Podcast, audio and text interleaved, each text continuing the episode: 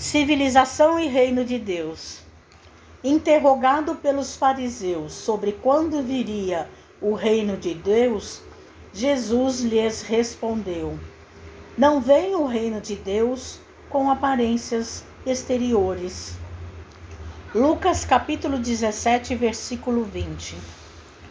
A terra de hoje reúne povos de vanguarda na esfera da inteligência Cidades enormes são usadas à afeição de ninhos gigantescos de cimento e aço por agrupamentos de milhões de pessoas. A energia elétrica assegura a circulação da força necessária à manutenção do trabalho e do conforto doméstico. A ciência garante a higiene, o automóvel ganha tempo e encurta distâncias a imprensa e a radiotelevisão interligam milhares de criaturas num só instante na mesma faixa de pensamento. A escola abrilhanta o cérebro, a técnica orienta a indústria. Os institutos sociais patrocinam os assuntos de previdência e segurança. O comércio sabiamente dirigido atende ao consumo com precisão. Entretanto, estaremos diante de civilização impecável?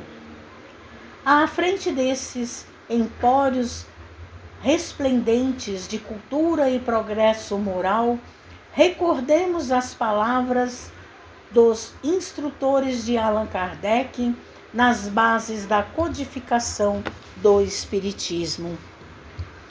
Perguntado a eles por quem disso se pode reconhecer uma civilização completa, na questão 793, constante de O Livro dos Espíritos, deles recolheu a seguinte resposta: Reconhecê-las eis pelo desenvolvimento moral Credes que estáis muito adiantados, porque tendes feito grandes descobertas e obtido maravilhosas invenções. Por que vos alojais e vestis melhores do que os selvagens?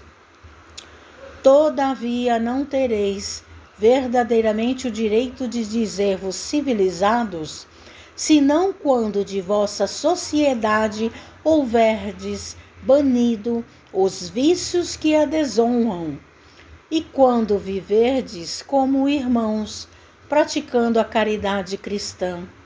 Até então sereis apenas povos esclarecidos que hão percorrido a primeira fase da civilização.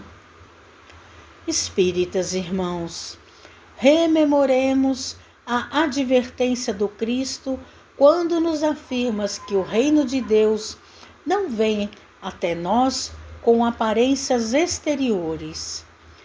Para edificá-lo, não nos esqueçamos de que a doutrina espírita é luz em nossas mãos.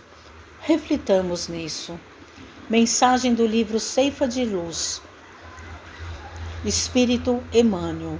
Psicografia de Francisco Cândido Xavier.